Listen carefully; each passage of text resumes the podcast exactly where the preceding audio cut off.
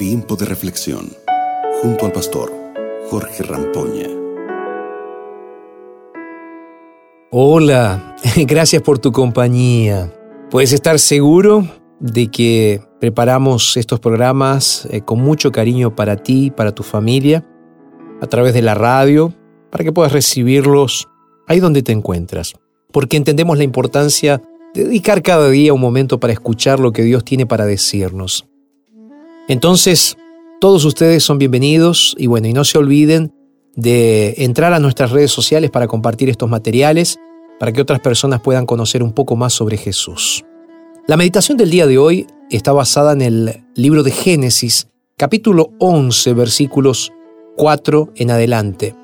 Quiero invitarte para que abras tu Biblia. Génesis 11, 4. Eh, vas a leerlo ahí en tu Biblia y puedes meditar junto conmigo. Vamos al texto entonces. Dice así, y dijeron vamos a edificar una ciudad y una torre cuya cúspide llegue hasta el cielo. Hagámonos de renombre por si llegamos a esparcirnos por toda la tierra. Génesis 11.4 estaba leyendo aquí en la palabra de Dios. Eh, déjame decirte algo, quizás eh, estés hoy buscando la solución para tus problemas o incluso eh, buscando una autosolución, tu propia solución, ¿verdad? Una actitud similar a la que puedes estar buscando ahora está relatada en la Biblia, cuando se habla de nada más y nada menos que de la torre de Babel. El texto eh, describe exactamente lo que no debemos hacer cuando nos alejamos de Dios. En ese momento, Dios ya había enviado el diluvio y junto con él la promesa de que nunca más destruiría la tierra con agua. Sin embargo, ¿por qué entonces pregunta, ¿no? ¿Por qué entonces eh, la gente decidió construir una torre tan alta que pudiera llegar hasta el cielo? Bueno, ciertamente la duda todavía estaba en sus corazones. La duda de si Dios enviaría otro diluvio a la tierra, ¿no? Ahora, si Él lo enviase, todos tendrían un lugar seguro donde estar y de esa manera así podrían escapar, pensaban ellos, ¿no? Eh, quiero llamar tu atención para dos puntos muy importantes. Primero, Dios le prometió a Noé que nunca más destruiría la tierra con agua y esa promesa todavía nos alcanza hasta hoy. ¿ok? Ahora, en segundo lugar, Dios había prometido cuidar de toda la raza humana. Sin embargo, el texto indica que estas personas, hombres y mujeres, desconfiaron de Dios y entonces comenzaron a buscar sus propias soluciones, soluciones alternativas, en caso de que Dios cambiara de opinión. Ahora, queridos, queridas, Hoy necesito decirles algo muy claramente. Dios no cambia de opinión. Dios no se equivoca.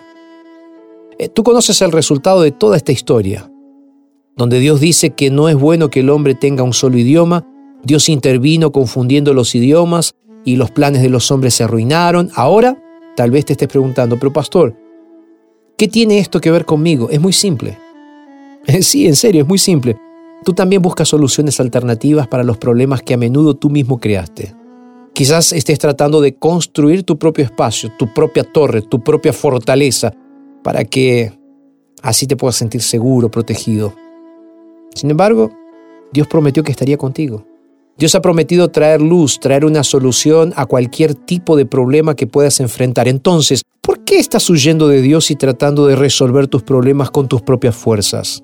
Hoy quiero invitarte, de verdad lo digo, hoy quiero invitarte para confiar en el Dios que te prometió felicidad y al mismo tiempo te prometió fidelidad. Porque Él es fiel para cumplir sus promesas y Él es fiel para hacerte feliz. Él no falla. Todos nosotros, como el pueblo postdiluviano, creo que debemos establecer nuestra esperanza en Dios.